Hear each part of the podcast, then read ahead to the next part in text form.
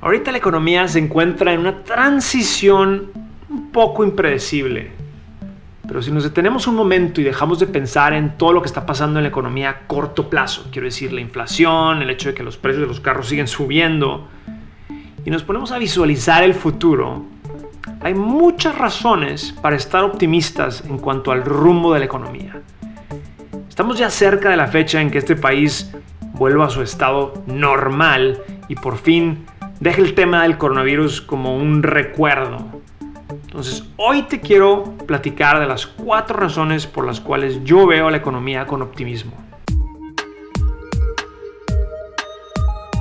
FinHabits presenta Hábitos Financieros. Bienvenido a este episodio de nuestro podcast Hábitos Financieros. Te saludo desde Nueva York, soy Carlos García, el presidente de FinHabits la app financiera número uno en español que te permite invertir en la bolsa de valores desde 20 dólares a la semana. La primera razón por la cual yo veo la economía con optimismo es que lo peor de la inflación probablemente ya está en el pasado. Sí, hemos escuchado muchas veces la palabra inflación y con mucha razón, ya que los precios siguen subiendo de manera muy rápida.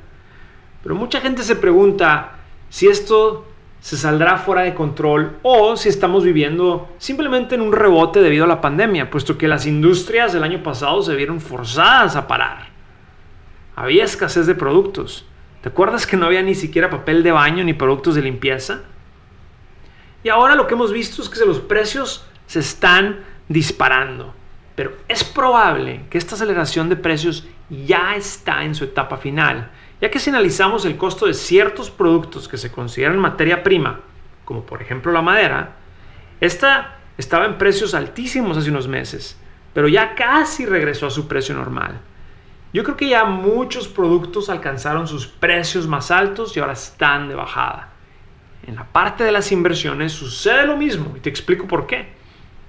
Parece que los inversionistas institucionales ya han cambiado su punto de vista de la inflación. Y no solo los inversionistas, pero también el gobierno, a través de la Fed, está diciendo que es muy posible que empiecen a subir las tasas de interés a finales del 2023.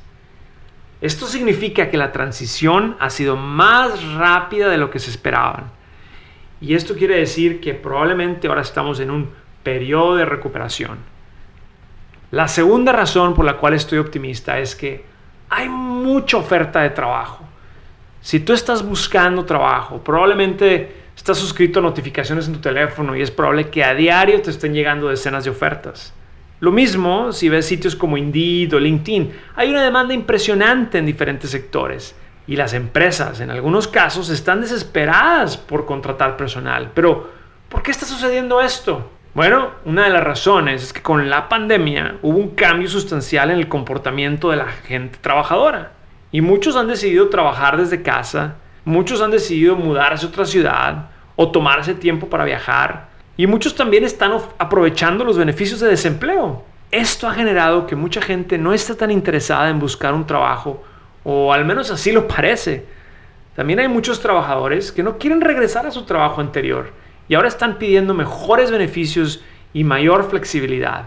Así que si analizas esto, aunque la contratación sigue siendo un poco lenta en este momento, yo creo que septiembre es una fecha clave, ya que los beneficios federales van a llegar al final y las escuelas se van a reabrir. La mayoría de las personas en todos los estados ya habrán sido vacunadas. Entonces, si tú estás buscando trabajo, te tengo una buena noticia.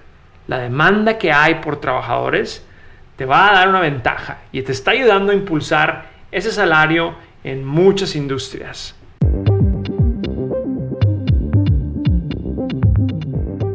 Puedes monitorear tu cuenta bancaria vinculada a FinHabits con Money Insights, una herramienta que te envía alertas a tu móvil para que cuides mejor tu dinero. Descarga nuestra app en tu teléfono móvil para que comiences a administrar tus alertas.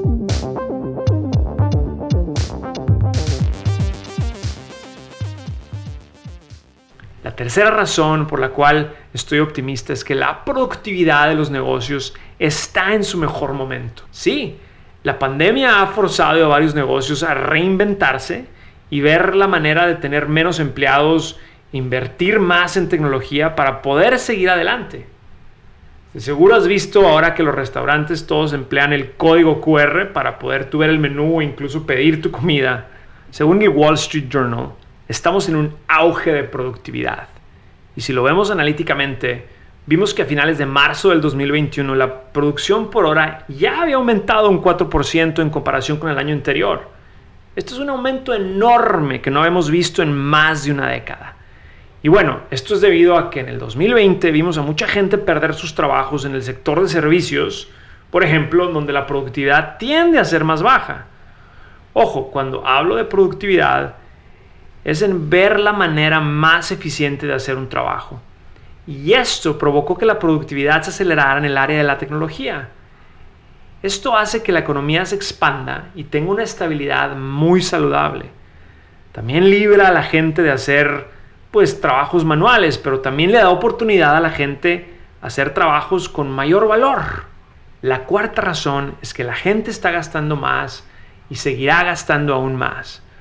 Probablemente tú seas de los que ahorraste mucho dinero durante la pandemia o tienes un, conocido familiar que ahorró mucho dinero. Y esto fue normal, ya que pues muchos dejamos de gastar. No utilizábamos el carro, no viajamos, no salíamos a comer fuera. Incluso muchos nos dio por aprender a cocinar en casa y ahorrar mucho dinero. prácticamente estuvimos acumulando este dinero si, si aún recibías tu salario como empleado. Y esto quiere decir que ahora que se está reabriendo la economía, la gente está saliendo a gastar. Pero ojo, los ahorros que se juntaron en el 2020 van para largo. Quiere decir que probablemente este, esta reapertura de la economía nos va a dar para seguir gastando aún más. La gente está empezando a viajar, la, gente está empezando a salir a comer en restaurantes y esto se está viendo como un fenómeno en este verano en el 2021. Yo creo que este gasto va a seguir aumentando. En conclusión, yo estoy optimista por la economía y lo que hemos aprendido es que en tiempos de adversidad hay que ser resilientes y pacientes. Acabamos de terminar un año muy pesado, con mucha incertidumbre, pero yo creo que lo peor ya lo pasamos y el futuro no se ve muy mal.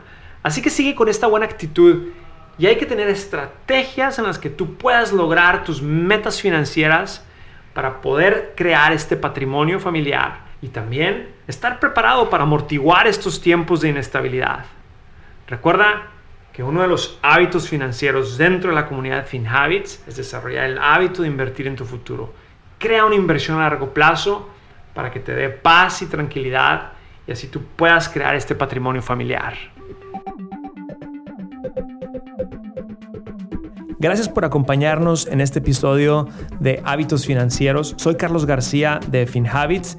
Este podcast es producido por FinHabits Inc., Giovanni Escalera en producción y edición, Adal Gutiérrez en guion. Recuerden que este podcast es para efectos de información y no constituye una solicitud o recomendación para comprar o vender activos. Los servicios de asesoría financiera de FinHabits solamente se proporcionan a los clientes a través del app o el servicio online. El rendimiento de las inversiones no está garantizado y los resultados pasados no son garantía de resultados futuros.